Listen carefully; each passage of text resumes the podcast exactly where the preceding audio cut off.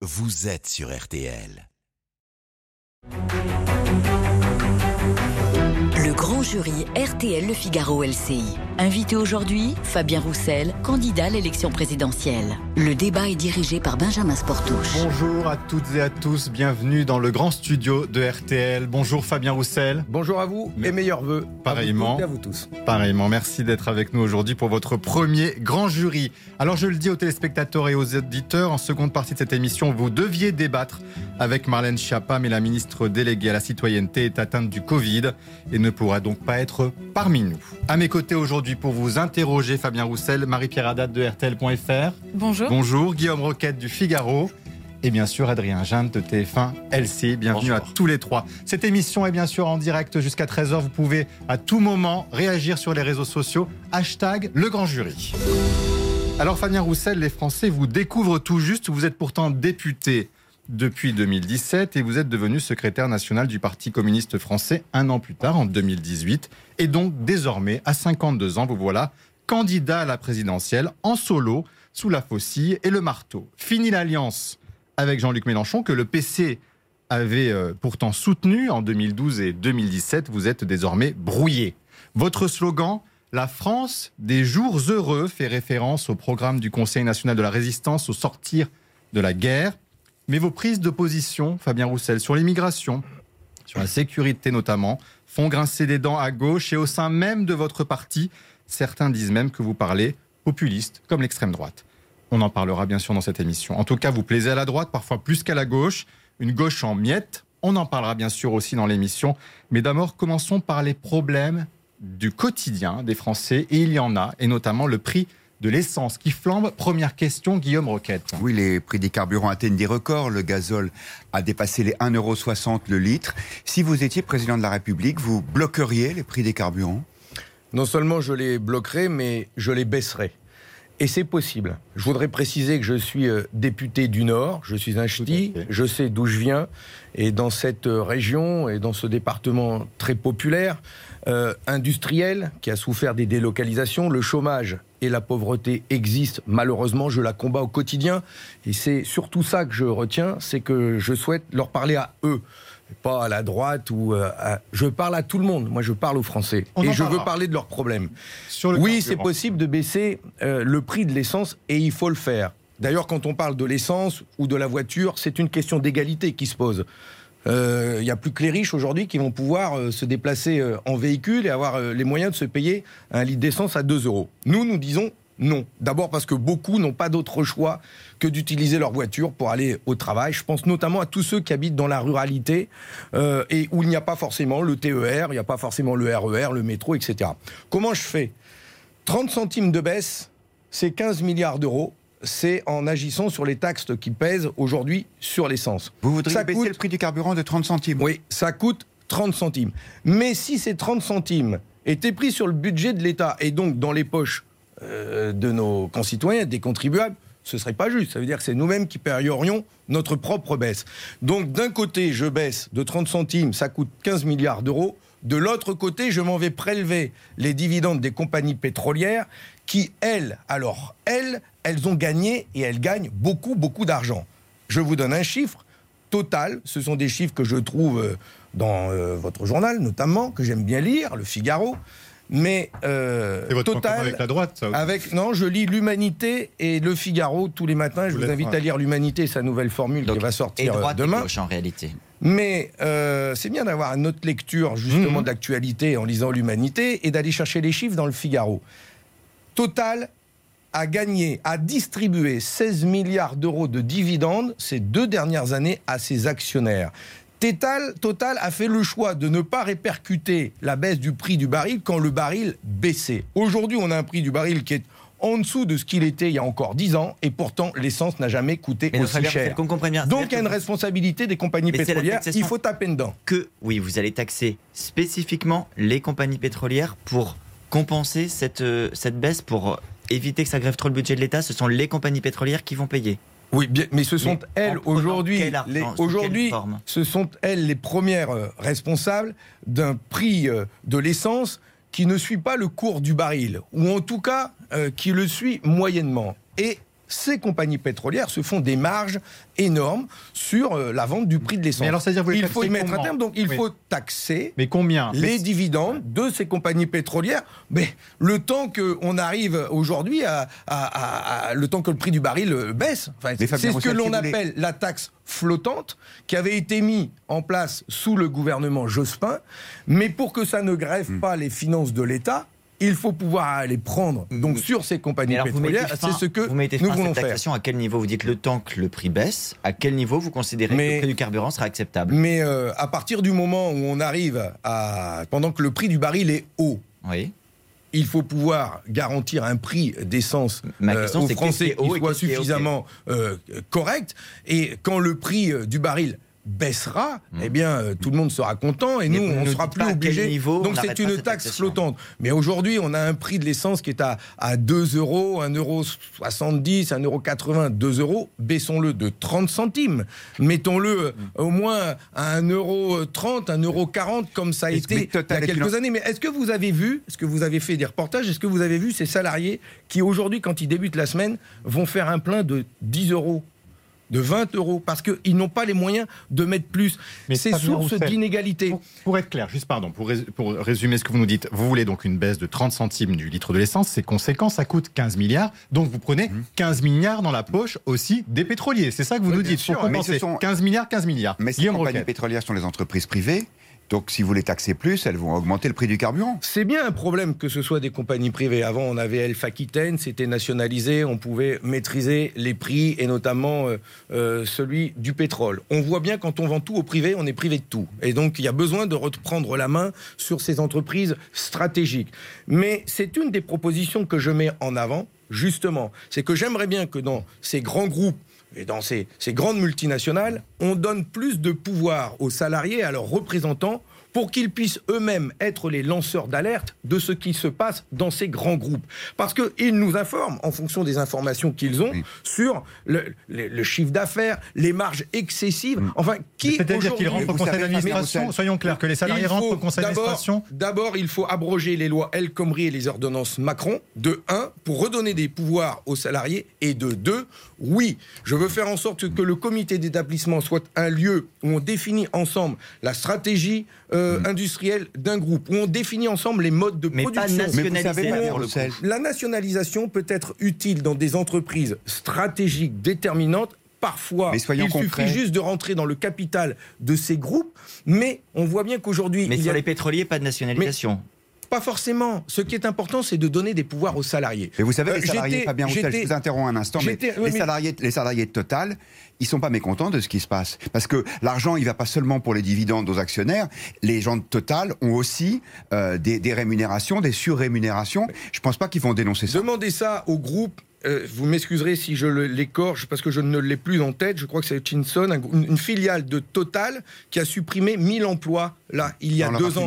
Euh, et donc, euh, non, Total se comporte comme une entreprise guidée uniquement par la logique de profit et de court terme. Aujourd'hui, on a besoin de, de- de mettre en commun les moyens de production, les richesses que nous avons et que nous produisons. Mais on a surtout besoin que quand il y a des richesses Hmm. excessives qui sont produites par Total, enfin, qui va pleurer aujourd'hui sur le sort de Total? Bah alors, vous Qui ne va dire pas que sur Total, mais, mais alors, est-ce que vous nationalisez n'a Vous venez de parler, si vous avez prononcé le mot vous-même, est-ce que vous je reviens nationaliserez des compagnies comme celle-là si vous étiez président? Pas forcément.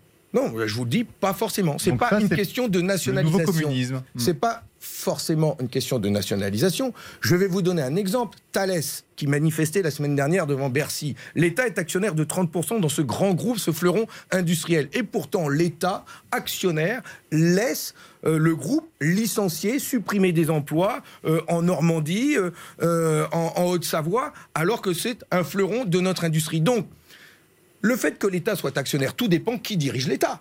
Euh, Si c'est un libéral comme Macron, si c'est une libérale comme Mécresse, euh, comme Pécresse ou comme Sarkozy avant, l'État actionnaire, eh bien en fait, il a la même logique que ce que faisaient, euh, que ce que font les, les- les- les actionnaires d'aujourd'hui. C'est un- une logique capitaliste. Il faut revenir de ces logiques-là. Regardez ce que j'ai ramené.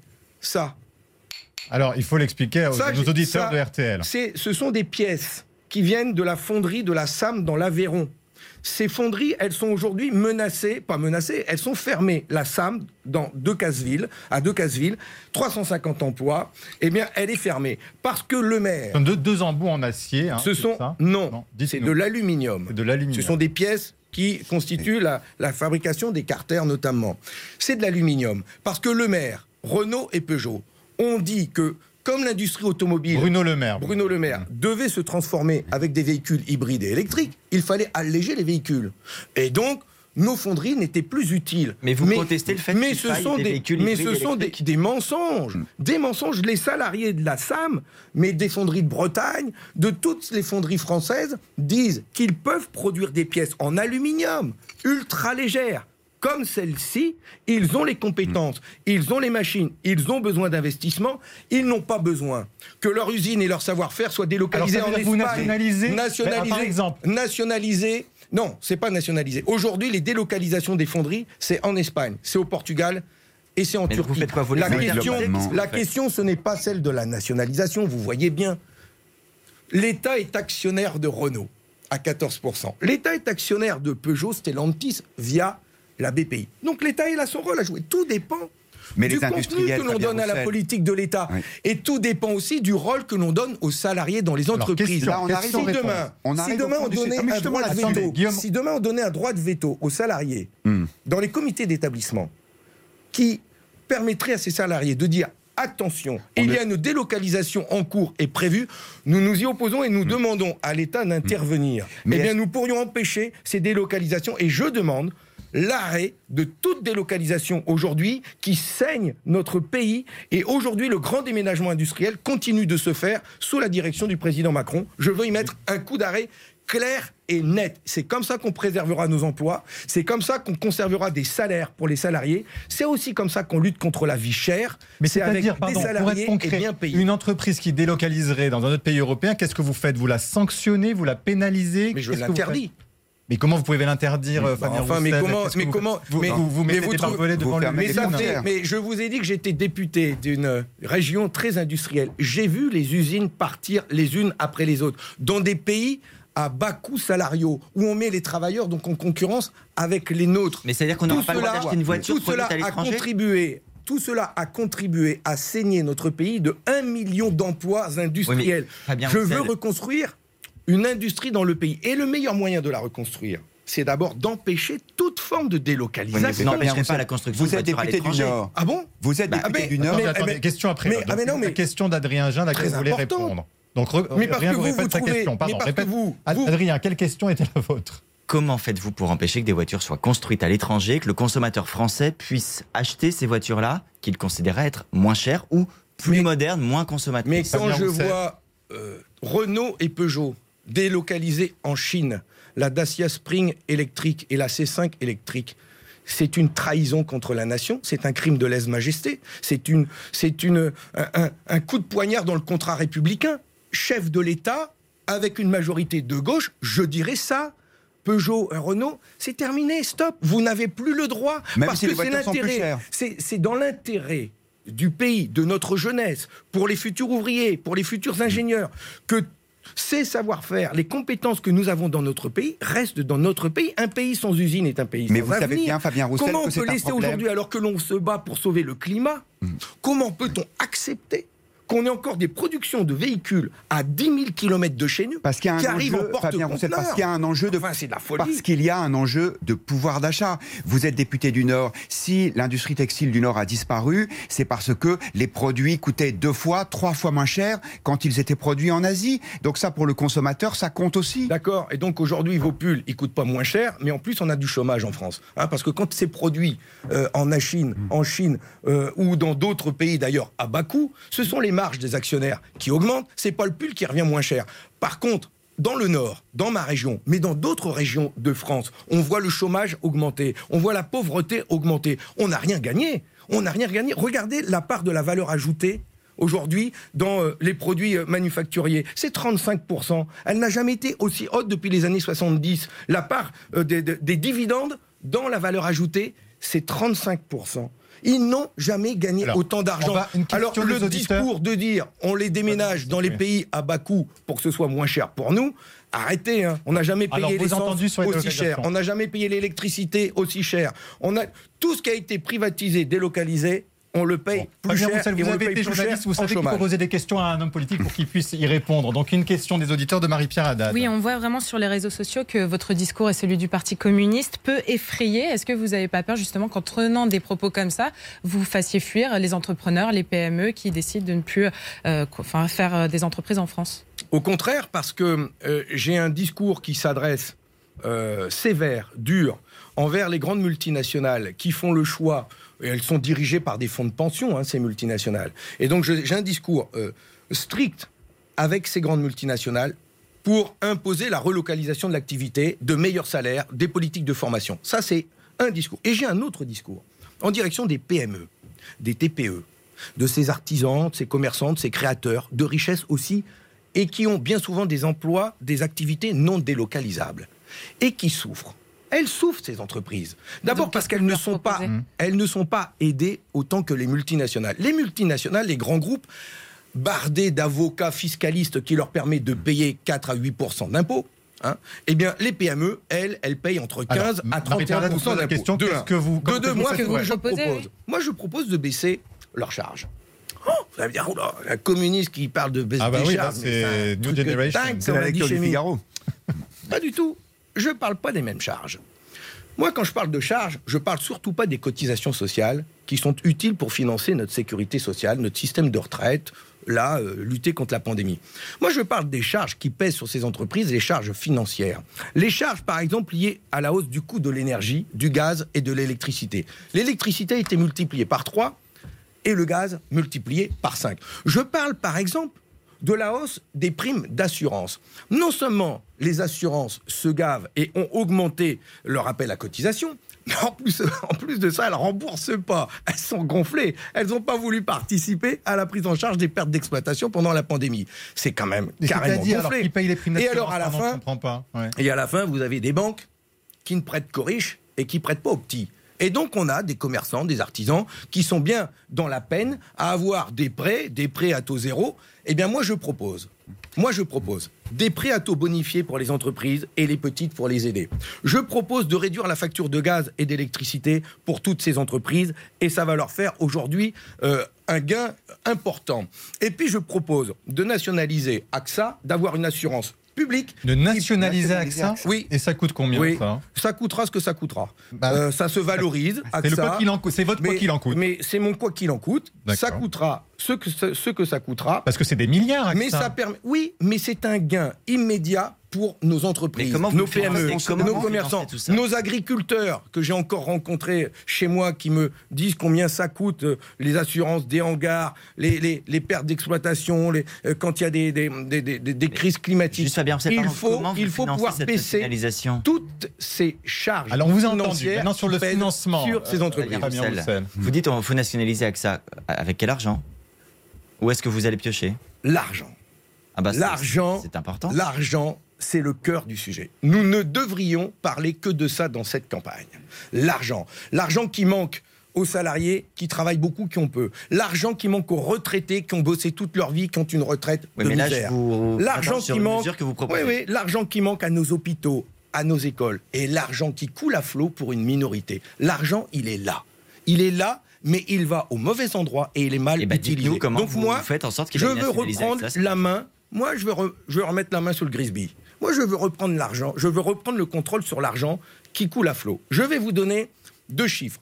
Il y a d'abord l'État, l'État, qui lui distribue 250 milliards d'euros d'aide aux entreprises sans aucune contrepartie, sans rien demander.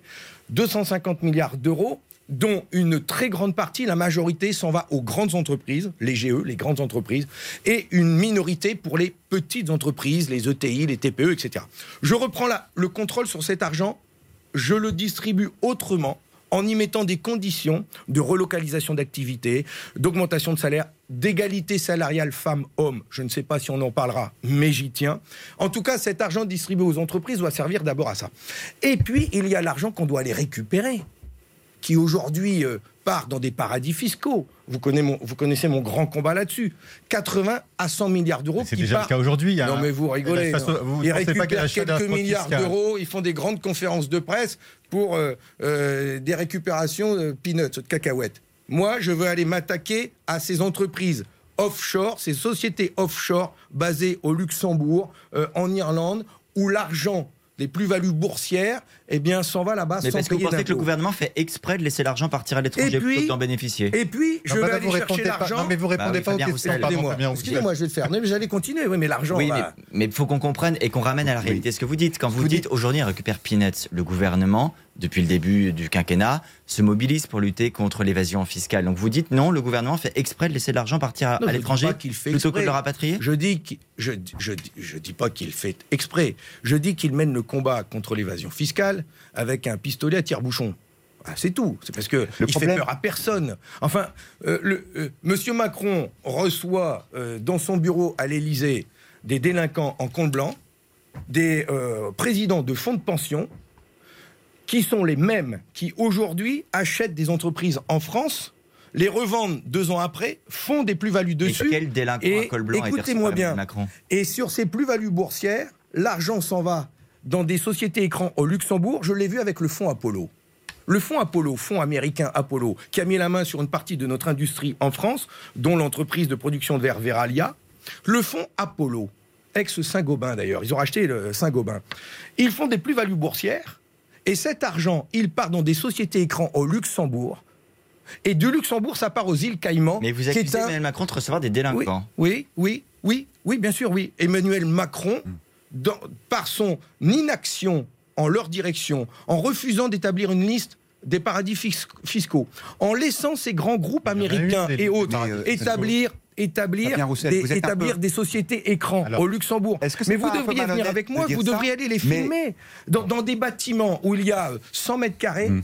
Il y a 200 Bon, entreprises. Christian reconnaissez- Guillaume Roquette et après Marie-Pierre Haddad. vous plaît. Reconnaissez quand même que le gouvernement fait des efforts pour essayer d'améliorer tout ça. Euh, Bruno Le Maire s'est battu pour qu'il y ait une taxation minimum des multinationales. C'est quelque chose qui n'existait pas et c'est quelque chose qu'on ne peut pas faire tout seul. Parce que si vous appliquez votre système uniquement en France, tous les investisseurs internationaux vont partir. Mais je suis bien d'accord avec vous, c'est pour ça que c'est un combat que nous devons mener à l'échelle de l'Union européenne et à l'échelle mondiale. C'est la raison pour laquelle, avec mes collègues députés et sénateurs, nous proposons une COP fiscale mondiale. Il y a une COP 21 pour le climat, et c'est bien heureux, et heureusement, parce que euh, les, euh, les émissions de CO2 font des trous dans la couche d'ozone. Eh bien, moi, je dis que l'évasion fiscale fait des trous dans les budgets de l'État. Ça mérite bien une COP fiscale mondiale pour une finance éthique mondiale et pour que l'argent serve l'économie réelle et n'échappe pas au budget des États, n'échappe pas aux citoyens pour aller se planquer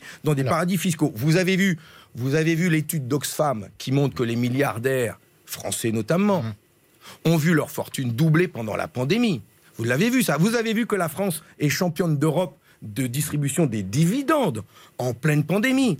Et puis il y a ce rapport, ce rapport dont je vous donne la connaissance aujourd'hui.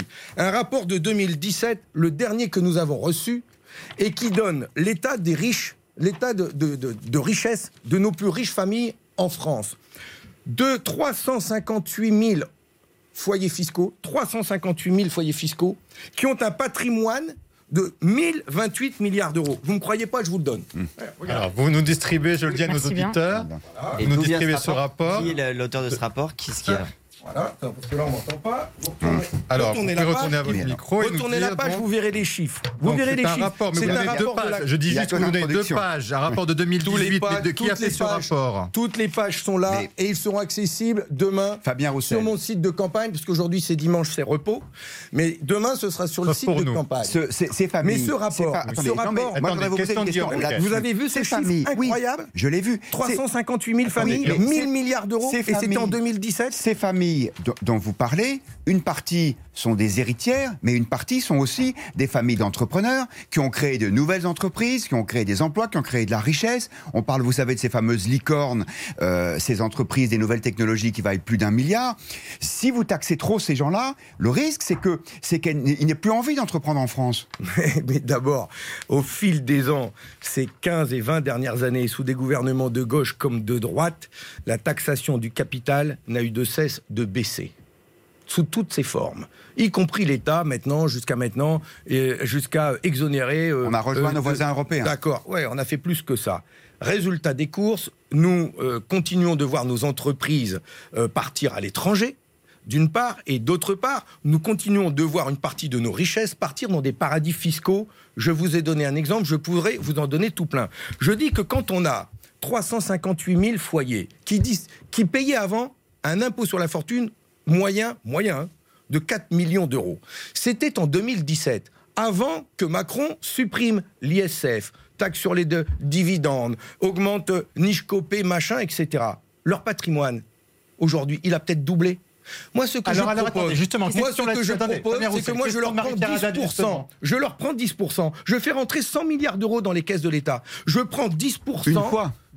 Mais après, ils s'en vont. Impôt Covid exceptionnel, c'est la crise.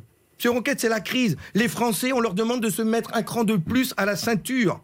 Le prix de l'alimentation n'a jamais été aussi élevé. Ah, Mais Guillaume le, vous dit le prix partir, du beurre augmente de après- 50%. Oui, mais après, s'ils partent, vous pourrez quand plus même. les, les, les Et pendant ce temps-là, on voit les riches s'enrichir et les travailleurs avoir bien de la peine à conserver leur boulot ou à, ou à vivre de leur salaire. Et vous me dites, Le chômage peut n'a pas jamais été aussi bas, riches. Fabien Non mais vous rigolez ou Le quoi chômage n'a jamais été aussi bas et le pouvoir d'achat, selon l'INSEE, a été maintenu l'année Mais de dernière. quel chômage de quel, de quel chômage vous me parlez? Moi, Les vous voulez, officiels. vous voulez, vous voulez qu'on parle de ce jeune de 16 ans qui est mort à l'île Five euh, avec euh, un sac Deliveroo parce qu'il a été écrasé par un camion? C'est l'avenir que vous voulez pour vos enfants? Vous voulez que je vous parle de ce salarié de 63 ans mort à Amazon il y a deux jours?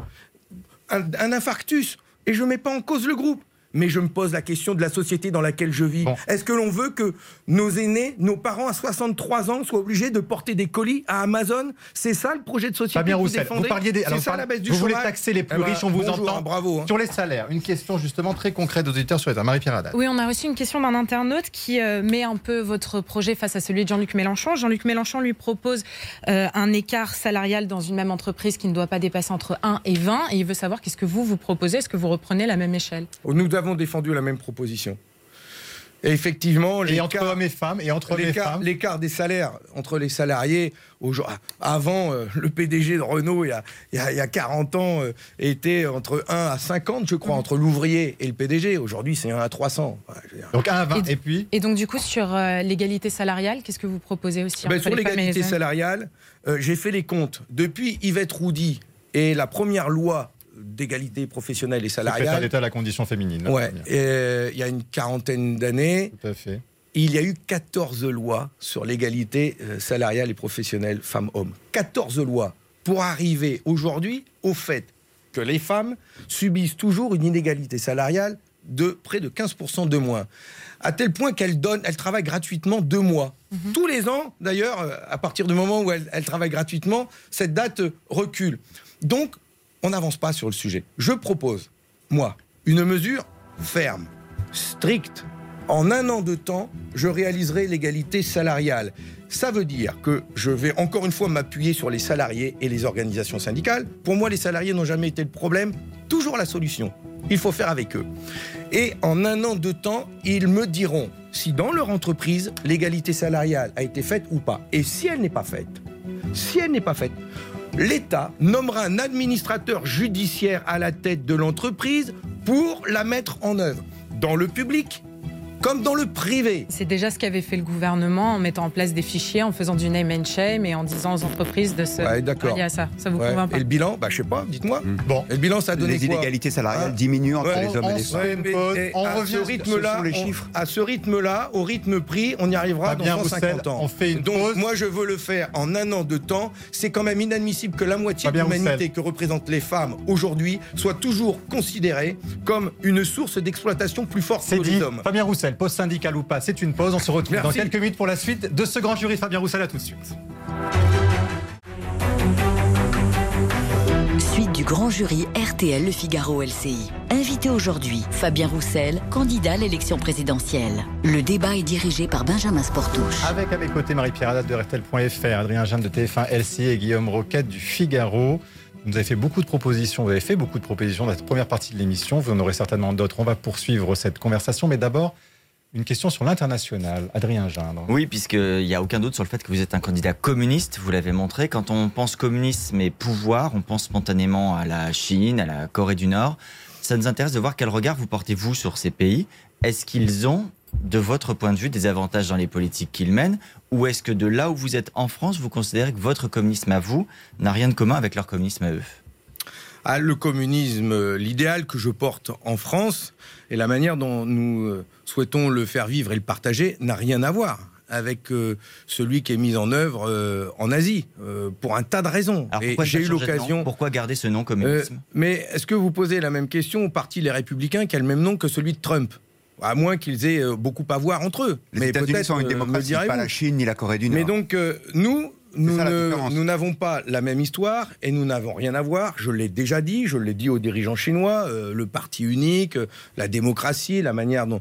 Euh, ce n'est pas du tout notre histoire. Et je le répète, je suis, moi, issu d'un parti, le Parti communiste français français, avec une histoire qui a ses racines ici dans notre pays, qui a participé aux plus grandes conquêtes sociales, les congés payés de 36, la résistance, la, la reconstruction de la France avec le général de Gaulle et les 30 glorieuses. Et le culte C'est d'ailleurs un petit peu pour ça que je défends après les 30 glorieuses, je défends les 30 heureuses, parce que je crois qu'on peut mettre en place. Mais à l'international, par exemple, juste pour aller au bout de cette idée, à l'international, on sait très bien que les États-Unis et la Chine sont très opposés. Est-ce que vous vous dites que la France doit prendre le parti des États-Unis face à la Chine, face à la Russie, par exemple? Ah, je dis surtout que la France doit prendre le parti de la paix et retrouver son indépendance dans la politique euh, internationale qu'elle doit mener. Donc ne pas je soutenir regrette, les États-Unis? Mais non, c'est soutenir la paix. Je regrette. Non, mais moi, les la paix, à un moment donné, il faut, parfois choisir son camp pour eh soutenir ben, la paix. Justement, j'y viens. Je regrette que la France, depuis Nicolas Sarkozy, ait fait le choix de réintégrer l'OTAN et d'être totalement alignée derrière la politique des États-Unis. Je regrette que, au moment où la France prend la présidence de l'Union européenne et d'ailleurs commande euh, l'OTAN hein, en même temps au 1er janvier, je regrette que la France soit totalement absente des discussions entre les États-Unis et la Russie. Nous sommes humiliés. Vous voudriez nous sommes, vous Donc ce que je demande, c'est la sortie de l'OTAN. Du commandement intégré seulement ou de l'OTAN complètement? nous demandons, nous, à sortir de l'OTAN la France, pour qu'elle retrouve sa voie et, et nous demandons à construire un traité de sécurité collective de Paris à Moscou, intégrant l'ensemble des pays d'Europe, pas seulement de l'Union européenne, jusqu'à la Russie, pour qu'on ait un espace de dialogue et où on écrit, où pas on les se États-Unis, mais la Russie, oui. Mais euh, à l'échelle de l'Europe, on vit ensemble. Un traité de sécurité. un traité de sécurité collective. Est-ce que la Russie, est-ce que pour vous, la Russie de Vladimir Poutine est un danger? Est-ce que le fait que la Russie masse euh, des troupes à la frontière de l'Ukraine, est-ce que c'est un risque ou est-ce que vous considérez que Vladimir Poutine est un partenaire et pas un adversaire? Alors d'abord, euh, Vladimir Poutine n'est pas un ami. Il n'est pas de ma famille politique, ça, hmm. ça se saurait. Un adversaire. Mais la diplomatie, c'est pas que de discuter avec ses amis. La diplomatie, c'est d'avoir le sens du dialogue avec l'ensemble des pays et des chefs d'État, ce sont quand même les peuples qui euh, choisissent euh, leur chef d'État et leur gouvernement. Hein, on ne va pas leur imposer. Ça, c'est les États-Unis qui font ça. D'ailleurs, ils l'ont beaucoup fait en Amérique latine. D'ailleurs, mais euh, le choix de la France, c'est de dialoguer. Le choix de la France que je ferai, serait d'ouvrir cet espace de dialogue dont nous avons besoin et qui a déjà existé. Je fais référence aux accords d'Helsinki, notamment, écrits en 75, pour nous permettre de sortir de la guerre froide. Nous avons même signé un traité à l'époque, François Mitterrand, Gorbatchev, le traité de Paris de 1990, pour sortir définitivement de la course à l'armement et pour trouver un espace de dialogue avec les 37 pays, je crois, signataires. Mais pourquoi aujourd'hui? Ne pourrions-nous pas avoir cette ambition? De sortir d'une politique de tension et de conflit pour aller sur un, espace de dialogue et de sécurité collective. Nous en avons besoin. Moi, je crains, j'ai peur en ce moment. Oui, j'entends des bruits de bottes qui s'amassent. Bah, du côté de Et- l'Ukraine mais, et de la Russie. mais du côté de l'Ukraine, de la Russie, mais aussi de l'Estonie, de la Lituanie, Macron vient de décider d'envoyer des soldats de l'OTAN en Roumanie. Et donc, nous sommes dans une course, dans une escalade. Et je souhaite, moi, la désescalade. Alors, est-ce que vous souhaitez, souhaite qu'on puisse baisser d'un est-ce que vous, vous, vous souhaitez, puisque vous êtes pour une désescalade, que la France quitte le Sahel? On a appris ce matin qu'un militaire français a été tué au Mali sur la, euh, dans le, au- par une attaque au mortier du camp militaire euh, de l'opération Barkhane à Gao. C'est l'Elysée qui l'a annoncé ce matin. Je vous pose donc la question est-ce que vous souhaitez que la France quitte le Sahel? D'abord, euh, je voudrais saluer euh, euh, la famille et rendre hommage à ce soldat. Un de plus, malheureusement, qui perd la vie. C'est le 50e soldat français qui perd la vie dans ce conflit. Un de trop, je dirais, mais en même temps, les enjeux sont lourds là-bas. Ce que nous souhaitons, c'est d'abord de pouvoir en parler, puisque aujourd'hui, nous avons énormément de mal que le Parlement soit associé aux décisions de la France, mais la, la- la voie de sortie, justement, c'est celle euh, qui se construit avec les pays du Sahel et avec le, pays, avec le Mali notamment. C'est celle qui se construit avec l'Union africaine et avec la CDAO, l'ensemble des pays Bah, que vous de la zone. alors, Nous voulons un calendrier. C'est-à-dire, je ne dis pas qu'il faut sortir. Je ne dis pas Macron aussi, hein. Macron. je ne dis pas de partir du jour au lendemain. Je dis que cette sortie de la France du Mali doit se construire avec les autorités. La France est rejetée- la, la présence militaire française, elle est rejetée par la population. Ce n'est pas la peine d'insister. Nous ne sommes pas aujourd'hui, nous ne sommes plus compris. Notre présence n'est pas va. bien vue. Donc il faut C'est dit. en sortir et de manière progressive. Vous êtes un candidat de gauche, la gauche est désunie, beaucoup de questions d'auditeurs de gauche qui sont déboussolés. Marie-Pierre Haddad. Oui, c'est vraiment la question qui est le plus revenue sur la page Facebook de RTL. Les internautes ne comprennent pas pourquoi vous avez choisi de faire une candidature unique sans soutenir Jean-Luc Mélenchon. Marie-Jo dit vous faites cavalier seul. Et un autre internaute dit est-ce que c'est pas au final une guerre d'ego tout ça? Si c'était ça, ce serait terrible. Euh, terrible parce C'est l'impression que ça leur donne en tout L'élection, cas. l'élection présidentielle est une élection qui est euh, extrêmement importante. Euh, même si je conteste le présidentialisme et que je souhaiterais donner plus de pouvoir au Parlement, et c'est dans mon programme, mais euh, c'est une élection importante.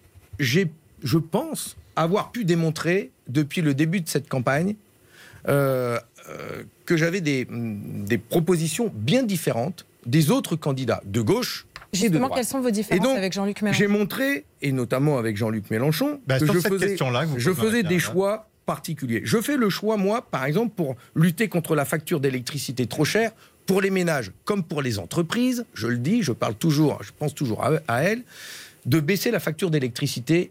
Et donc, pour cela, je veux un service public de l'énergie et un mix énergétique avec l'investissement dans le nucléaire, ce que ne propose pas Jean-Luc Mélenchon. Donc moi, je suis pour investir dans la production d'énergie nucléaire et dans la production d'énergie hydraulique. J'ai fait le choix, moi, de mettre les pieds dans le plat euh, sur l'alimentation, vous l'avez vu dernièrement, hein, et j'ai été attaqué, mon Dieu, euh, alors que pour nous, l'alimentation, c'est sacré, la question de la démocratie alimentaire, de pouvoir manger sain et à sa faim, et de le permettre à tout le monde, Avec un, beau, Eh bien, un bon vin, une bonne viande, un bon j'ai été attaqué, je l'ai vu, par euh, des, des- des dirigeants euh, euh, écologistes, des militants insoumis. J'en ai pris plein la pipe. Extrêmement regrettable, mais ça montre aussi les choix que nous faisons. Et moi, je souhaite permettre à ce que, notamment en commençant Mm. par nos enfants, que dans toutes les cantines scolaires, on puisse leur garantir un menu équilibré Alors attendez, et qu'ils puissent manger on- sain là, là, et on à leur s'égare faim. un peu. Revenons, Et puis, pardon, je reviens sur, la, sur- la gauche. Écoutez, écoutez ce que vous dit. J'allais donner le encore d'autres différences, mais, si le justement, assez. écoutez l'appel que vous lance Jean-Luc Mélenchon. C'était à Strasbourg lors d'un meeting, des propos recueillis par Marie-Bénédicte Allaire de RTL. Écoutez. m'adressant aux militants communistes, contrairement à ce qu'il leur a été dit, je ne suis pas et je n'ai jamais été leur adversaire. Je les considère comme des camarades. Je les considère comme co-auteurs des deux très beaux résultats que nous avons obtenus en 2012 et en 2017, même s'il y a eu des hauts, des bas, des tensions que je ne commande pas. Et je leur redis que si nous étions ensemble, à cette heure, nous changerions complètement la face de la préparation d'élections présidentielles. Voilà. Il vous dit unissons-nous et nous gagnerons. Et moi, je redis ici que mon objectif, ce n'est pas d'aller soustraire des électeurs ou des parrainages à Jean-Luc Mélenchon, euh, ni aux écologistes, ni euh, à Anne Hidalgo. Je dirais, ils en ont déjà pas beaucoup. La gauche est tellement basse que l'objectif, c'est pas d'aller chatouiller ou d'aller chercher euh, les électeurs des uns ou des autres. Comment Moi, vous mon expliquez que objectif, certains c'est du mon objectif, rejoignent Jean-Luc Mélenchon? Justement, je trouve ça euh, pas, euh, c'est pas, pas loyal et, et, euh, pas honnête. Notre objectif, ça devrait être d'aller convaincre d'aller convaincre des électeurs qui aujourd'hui ont été déçus par une partie de la gauche qui a gouverné et qui a tourné le dos aux attentes populaires. Moi, je veux aller convaincre des abstentionnistes. Je voudrais aller convaincre, y compris des gens qui ont voté à gauche et qui aujourd'hui ne, ne savent plus Non, pour mais qui pardon, voter. mais- mais et donc, je souhaite aller reconquérir, Mais je souhaite aller de reconquérir sont un Ils vous disent, on a l'embarras du choix, mais surtout l'embarras. On ne sait plus où Mais- on en est. Vous, vous êtes aussi à l'origine de cette ceux-là, désunion. alors à ceux, à ceux qui sont aujourd'hui électeurs de gauche et qui ont déjà fait leur choix, qu'il y a quand même 50% des Français qui n'ont pas fait leur choix. Et, et, qui, beaucoup, et qui, pour certains, vont aller chez et Emmanuel beaucoup à gauche. Et d'ailleurs, beaucoup chez eux qui ne me connaissent pas. Et quand on me connaît, d'ailleurs, j'ai vu que j'avais plutôt des, des sondages sympathiques et positifs. Donc moi, j'ai... Vous êtes à 3%, Maxime. Je dois, ouais, mais je, ouais, je, je, je peux que progresser, tant mieux. Oui, Et donc, Enfin, euh, non, on peut aussi je baisser. suis- D'autres je suis un- même quand ils je sont suis à ce niveau-là. optimiste, j'ai pas de problème là-dessus. Je suis optimiste et je veux aller Hmm. conquérir les cœurs et les têtes. Je souhaite être résolument du côté des classes populaires, de, de, de- de la classe ouvrière, de celles et ceux qui bossent et qui sont aujourd'hui maltraités et méprisés. Je veux reconquérir leur tête et leur Mais cœur. sans les parce que- sans les écologistes, Mais non, mais parce on a que des beaucoup, beaucoup de, de chez eux, aujourd'hui, ne votent pas, voire même certains s'égarent dans des votes extrême droite, et je leur dis qu'ils se trompent de colère. Mais est-ce que vous diriez aussi que la gauche s'égare que les insoumis et les écologistes s'égarent Vous avez rappelé juste euh, vos différences, par exemple, sur le nucléaire, l'identité, le régalien. je- Est-ce que vous considérez que les insoumis, les écologistes font fausse route Non, ce sont, non, ce sont des différences que nous avons à gauche. Mais vous savez, à gauche, il y a des différences entre nous, et c'est bien normal. Nous ne sommes pas de la même famille. Il y en a qui défendent les traités européens, et nous, nous les avons combattus. Avant, sur le, avant, sur avait, le référendum constitutionnel de Fabien 2005, Roussel, avant, il y avait une gauche plurielle, même s'il y avait des différences. Aujourd'hui, elle, se- elle est totalement désunie. Elle ne peut plus gouverner Eh ensemble. ben alors je vais dire à ces électeurs de gauche, justement, ils veulent quoi? Le retour de la gauche plurielle? Ça a été la gauche plus rien. Elle a été battue. Voilà, parce qu'elle a déçu. Donc c'est ça qu'on veut. Celle de Lionel Jospin, c'était la gauche plus rien On y a participé, j'y Oui, étais, mais moi. ça, ça c'est pour le Oui, Parti mais- socialiste. oui, Mais, mais- la France insoumise. Oui, mais justement, est-ce que aujourd'hui l'objectif n'est pas d'aller reconquérir un électorat populaire pour faire en sorte que la gauche, elle, elle représente 50% des Français, alors qu'aujourd'hui elle est à 25. Le problème de la gauche, c'est pas euh, qu'elle est divisée, c'est qu'elle est faible. Elle a besoin de redonner de l'espoir. Et moi, je veux vous- incarner cet que- espoir nouveau. Parce que cet électorat populaire, il est assez largement parti au Rassemblement national. Oh, beaucoup plus dans l'abstention, je les côtoie et je discute avec eux. Beaucoup plus dans l'abstention. Mais vous avez raison, sur Roquette, vous avez raison. Une partie s'égare dans le vote extrême. Mais donc, et je veux dire- leur dire, je veux leur dire à eux que justement l'ennemi, c'est pas l'immigré, c'est pas à cause des immigrés aujourd'hui que les usines elles ferment, c'est pas à cause des immigrés que le coût de l'essence augmente ou que la facture d'électricité augmente. Donc on doit, nous notre ennemi, ça reste véritablement la finance, mais sauf que Contrairement à ce que disait Hollande, qui disait mon ennemi c'est la finance, mais il n'a pas de visage et on les connaît pas. hein. Puis après il est allé manger avec eux. Moi je dis, je les connais, j'ai les noms, ils sont là, je vous ai donné la liste. Il y en a 358 000 ici. Ils doivent contribuer. Moi, je veux m'attaquer à ce mur de l'argent. Et donc, je veux parler aux classes populaires. Je veux leur dire ensemble, ensemble, on peut reprendre le pouvoir. On peut reprendre notre destin en main. On peut reconstruire la France. On peut la réparer, donner un avenir à nos enfants Alors, dans nos écoles, réparer l'hôpital Fabien public. Roussel, on n'est pas en meeting, on a des ensemble. questions à vous poser. Ça. Roussel, Et parler sincèrement. Adrien pour et après. Marie-Pierre Haddad. D'un mot très rapidement, vous considérez que le reste de la gauche ne parle pas à ces classes populaires Oui. Vous considérez que pour leur parler, il faut assumer une part, je sais pas, de conservatisme sur certaines Mais- valeurs, d'identité de Mais régalien où je suis, où je suis, euh, Adrien Jeanne, où je suis conservateur quand je défends le beefsteak des Français. Allez, quand je parle de l'alimentation et quand je dis que justement avoir droit à un bon repas, j'ai aussi ajouté hein, équilibré. hein, j'ai dit je préfère que l'on mange moins de viande, mais que l'on en- que l'on mange mieux de viande. Quand je défends la voiture en disant que c'est source euh, d'inégalité avec la hausse du prix de l'essence. Et quand on interdit les véhicules de critères euh, 3, 4, 5 à rentrer dans toutes les grandes villes de France parce que trop polluantes, je dis pas euh, euh, il faut supprimer les ZFE comme disait moi. Moi je dis qu'il faut permettre à ces classes populaires d'accéder à des véhicules propres. C'est quand même pas et donc la je suis des écolos et donc je suis je suis progressiste. Non, les, les- les écologistes et les insoumis veulent interdire.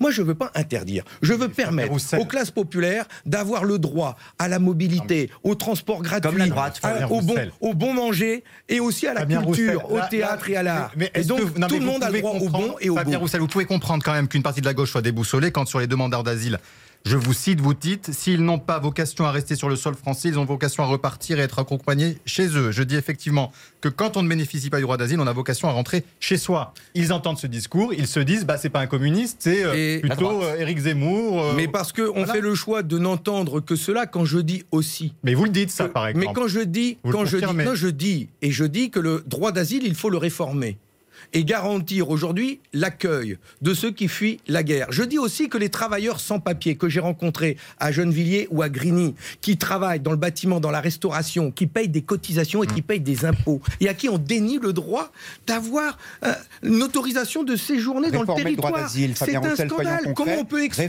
Réformer- des hommes et des femmes parce qu'ils sont étrangers? On les autorise à travailler. Ils payent des cotises dites- et ils n'ont pas le droit de rester sur le territoire. Vous dites il faut Il n'y a que nous à gauche qui disons ça. Vous dites- je le dis. Vous dites aussi, il faut réformer le droit d'asile. Est-ce que vous considérez que le droit d'asile est dévoyé? Est-ce qu'il y a trop de demandes d'asile? Est-ce que c'est devenu une filière d'immigration comme une autre? Aujourd'hui, c'est pas c'est pas le droit d'asile qui est dévoyé, c'est qu'aujourd'hui on empêche euh, euh, on, on empêche euh, on, on re- on ne respecte pas le droit d'asile tel qu'il est écrit dans nos lois, dans la Convention européenne des droits de l'homme notamment. Et quand je dis ça, c'est que je fais référence au regroupement familial. Je fais référence à ces couples, ces hommes et ces femmes, ou ces hommes ou ces femmes, hein, les couples sont divers, on les empêche de vivre ensemble. On les empêche de vivre ensemble parce qu'ils sont séparés par la vie. Je pense à ce couple dont le mari travaillait en Angleterre. Sa femme a voulu le rejoindre. Elle n'a pas eu le droit au regroupement familial qui est pourtant écrit dans la loi. Et elle a dû traverser en- en embarcadère la Manche et elle est morte. Pourtant, les cadres, les cadres en France qui viennent des États-Unis, du Canada ou d'ailleurs, quand ils viennent travailler dans des grands groupes français, ils ont le droit de venir avec leurs femmes. Parce que c'est une Pourquoi on immigration empêche- légale. Pourquoi on empêche Pourquoi on empêche à un homme ou à une femme Donc qui vous travaille et qui vit en France le droit de pouvoir vivre avec sa femme ou avec son Ça mari, dire avec concrètement, ses enfants. ça veut dire C'est des concrètement droits. plus d'immigration Mais est-ce que vous avez entendu l'appel du pape lui-même qui interpelle Mais les Le chefs dit il d'État faut accueillir davantage de il gens. faut Donc vous vous dites oui, il faut davantage je, d'immigration. je suis pour beaucoup plus de fraternité humaine. Mais c'est pas ça ma oui, question. je suis pour accueillir le- au moins ceux qui réclament le, le- le- le droit au regroupement familial. Je suis pour ne pas laisser dehors ceux qui fuient la Libye et la Syrie où la guerre a semé la mort et où nous avons même une part de responsabilité. Je pense à la Libye. hein. on est causeur de guerre. Et après, on ne s'occupe plus Roussel. de ceux qui fuient ces Fabien guerres. Roussel. Mais nous avons une responsabilité collective On va fermer ce- collective. on va Et je ne dis pas chapitre. que c'est à la France d'accueillir tout nous le monde. quelques minutes Je dis que tout le monde doit prendre sa Fabien part. Roussel, on poursuit une question de Marie-Pierre Haddad sur la primaire populaire puisqu'elle va avoir lieu la semaine prochaine tout de même. Oui, exactement. Et donc, euh, les internautes se demandent comment est-ce qu'ils peuvent aider la gauche à ne plus être divisée. Et parmi ces internautes, il y a plus de 100 personnalités du monde de la culture, dont par exemple l'actrice Juliette Binoche, qui ont lancé un appel aux citoyens pour qu'ils soutiennent et s'inscrivent à la primaire populaire. Le dernier jour, c'est aujourd'hui. Euh, L'appel a été largement partagé sur les réseaux sociaux. Est-ce que vous comprenez leur inquiétude? Est-ce que vous estimez aussi qu'ils sont représentatifs des électeurs de gauche? Alors, euh, je comprends, moi, le- les inquiétudes de ceux qui s'inscrivent à la primaire populaire. Euh, d'ailleurs, votre nom n'y est pas. Est-ce que vous le regrettez? Mais voilà, vous savez que moi, j'ai pas été sélectionné dedans. Euh, c'est un choix de leur part. Mais Vous auriez qui montre non, parce que nous ne partageons pas les contenus qu'ils ont mis en avant. Et d'ailleurs, euh, ce qui me surprend, c'est qu'on organise une primaire euh, sur euh, une personnalité, sur un nom, mais pas sur le contenu. Moi, j'aurais préféré qu'il y ait peut-être une primaire sur la différence de nos programmes. Je suis le seul à gauche à défendre l'énergie nucléaire, je l'ai dit. Mais j'ai une autre différence de taille. C'est que moi, je défends le revenu issu du travail. Je ne défends pas le revenu universel. Mais c'est une différence importante. Eux, ils la défendent. Je ne défends pas le revenu. défendez pas le revenu mais je ne défends pas le revenu universel parce que moi, je crois dans une France du travail, des bons salaires et des bonnes conditions de travail. Je ne crois pas en une France du chômage et du RSA. Dans mon projet de société, je souhaite, je, je veux construire un projet de société où tout le monde, tout le monde ait accès à un emploi ou à une formation Donc et un pas de. RSA jeune. Et donc, non, non le- dans cette période de transition, que je veux construire, où on garantira à chacun un emploi et un salaire, et notamment en commençant par les jeunes. 800 000 euros, 800 000 jeunes par an qui doivent accéder à l'emploi. Alors- Dans cette période de transition, il faudra conserver les minima sociaux et permettre à nos jeunes d'avoir accès à une allocation quand ils ont moins de 25 ans. Mais à terme, je veux une France du travail et du salaire et pas une frange du chômage Fabien et Roussel, du on vous a RSA. entendu. Une question d'Adrien Gindre. Une que question d'Adrien Avec Gindre. les autres forces de gauche. Une autre question d'Adrien Gindre sur le Projetons-nous sur second le, tour. sur le second tour. Euh, si on a dans ce second tour euh, au choix Marine Le Pen, Éric Zemmour, Valérie Pécresse, Emmanuel Macron, est-ce que vous direz c'est bonnet blanc et blanc bonnet ou est-ce que dans un deuxième tour, par exemple, Le Pen-Macron, vous dites euh, il vaut mieux Emmanuel- Emmanuel Macron Vous, euh, vous mettez encore une fois, Adrien Gindre, euh, le doigt sur une différence importante que j'ai avec d'autres forces à gauche. Et nous, nous avons toujours dit, et c'est notre histoire, le Parti communiste français, parti de la résistance, nous, nous avons toujours combattu l'extrême droite. Et nous avons toujours créé les conditions que l'extrême droite ne mette pas la main sur la République. Toujours et en toutes circonstances. Et donc, on verra ce que sera le second tour. Mais on a toujours pris nos Donc responsabilités. vous pourriez appeler et je à le redis Macron ou ici. Pécresse Mais la première bagarre, la première bataille à mener, c'est celle que je mène aujourd'hui. Vous, Et avez, quand je dis vous aviez voté Macron en ça fait- 2017. ça fait une heure Adrien qu'on parle de la. Oui, vous aviez voté tour, Macron en donc. Oui. 2017. Emmanuel Macron, parce que c'est vrai que vous l'appelez sans son prénom, on va mettre quand même son prénom. oui, je, Emmanuel le- Macron. oui, je l'ai fait, Le Pen. mais je l'ai fait parce que euh, je ne veux pas que l'extrême droite euh, dirige la France. Mais quand je Ça présente- vaudra aussi si c'est Valérie Pécresse. mais quand je fais le choix, Hmm. euh, me faites pas les scénarios du second tour. Non, mais vous dites que vous avez une différence Parce avec que, la gauche, donc mais non, mais, mais parce que, avec Mélenchon. ne- mais non, mais parce que euh, nous en sommes là à 80 jours du premier tour. Les Français vont commencer à s'intéresser à l'élection. Je suis un des candidats les moins connus et euh, j'ai tout Alors, à gagner à être connu. donc, Donc, j'ai besoin, j'ai besoin de présenter mon programme et je veux reconquérir l'électorat populaire, justement. Et je pense qu'il peut faire pencher la balance dans cette élection. Et je n'aime pas que l'on dise aux Français ce qu'ils doivent voter au second tour quand on n'a pas encore fait le premier. Alors, et les Français, alors, on va et les vous- Français sur ils aiment bien créer l'événement, justement. Alors laissez-les créer l'événement et voter comme ils ont envie. on- Moi, je veux présenter mon Eh programme. ben, justement, j'ai pas envie de parler des autres, j'ai envie de parler de mes c'est idées. la prochaine rubrique de cette émission. Vous, président. Le grand jury. Vous, président. On compte sur vous. C'est du pour ou contre. Fabien Roussel. Pour ou contre la semaine de 32 heures. Pour, Pour ou contre la légalisation du cannabis. contre. Vous êtes contre la légalisation du cannabis. Ah bah C'est vous une autre différence. C'est une autre différence faut que vous avez avec. hein. Bah non, mais on a le droit d'interpeller. C'est une autre différence que vous avez avec les Non, écologistes. un-. Pour a- contre on a besoin d'un- on a besoin d'avoir un grand débat sur le sujet. Je suis plus tendance dépénalisation que légalisation. Vous mais êtes je pour suis contre quelqu'un de très ouvert et prêt à en Pour parler. ou contre la- un mandat présidentiel unique. Pour. Pour ou contre l'interdiction du voile pour les mineurs dans l'espace public. Et c'est euh, contre. C'est euh, euh, C'est au choix de chacun. c'est- euh, la laïcité telle que nous la défendons en France et sans adjectif derrière. C'est toute la laïcité, rien que la laïcité. Dans l'espace euh, public, euh, nous devons respecter les choix de chacun. Pour ou contre la Par contre, c'est nationalisation. pas pareil pour les agents de la fonction publique, bien sûr, qui eux doivent avoir euh, la neutralité et donc euh, euh, pas de voile pour les agents des ser- Pour ou contre la services nationalisation des autoroutes. Pour ou contre la nationalisation des autoroutes. Pour les communistes, sénateurs et députés, Est-ce que vous allez depuis le début, ont combattu cette loi Alors, et, sous, Villepin. et sous Fabien, et sous Fabien Roussel, pour ou contre la nationalis- nationa- nationalisation, je vais y arriver, pardon, des médias privés. Non, Ça, vous laissez quand même une je diversité. suis pour défendre la télévision publique et faire en sorte qu'elle soit beaucoup plus attractive. Ça mettra un petit peu de, Bon, de laissez vivre. D'accord. une question en vidéo de, euh, d'un auditeur. Non, je suis contre la concentration des médias dans les mains de quelques milliardaires. très Ça, rapidement, c'est inquiétant. en vidéo. Et là, il y a un sujet là-dessus. Oui. Marie-Pierre Haddad. Et donc cette fameuse question, elle est posée par euh, Jack Smith, qui est du syndicat étudiant de droite uni sur le débat à l'université autour du wokisme. Là là. Il vous interpelle aujourd'hui, écoutez-le. Bonjour, Jacques Smith, 24 ans, délégué national de l'UNI. Aujourd'hui, plus que jamais, l'université et l'ensemble de l'enseignement supérieur français sont gangrénés par la culture woke et l'islamo-gauchisme, comme l'ont prouvé les récents événements de l'IUP de Grenoble, par exemple. Alors, monsieur Roussel, dénoncez-vous ces terribles dérives idéologiques si graves pour notre pays, oui ou non? Vous avez 15 secondes parce que l'émission s'achève. On est déjà en retard, Fabien Roussel. Je suis pour euh, débattre, toujours débattre, dialoguer. Euh, je ne suis pas pour caricaturer, je ne suis pas pour essentialiser, je ne suis pas pour enfermer les gens, euh, les militants, les enseignants dans des identités. Et donc, euh, je suis pour respecter les valeurs de la République entière. Voilà. Merci Fabien Roussel, c'était votre grand jury. Merci à tous les trois. Merci à vous de nous avoir suivis. Très bonne semaine à la semaine prochaine.